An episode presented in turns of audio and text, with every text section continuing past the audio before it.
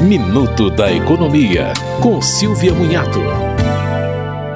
O INSS determinou em instrução normativa a 138 que o cartão de crédito consignado só pode ser entregue ao titular do benefício. O titular do cartão poderá contratar um seguro contra roubo, perda ou extravio, mas o valor anual não pode ser maior que R$ 3,90.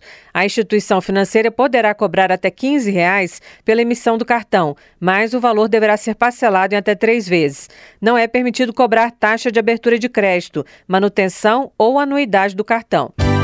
Você ouviu Minuto da Economia, com Silvia Munhato.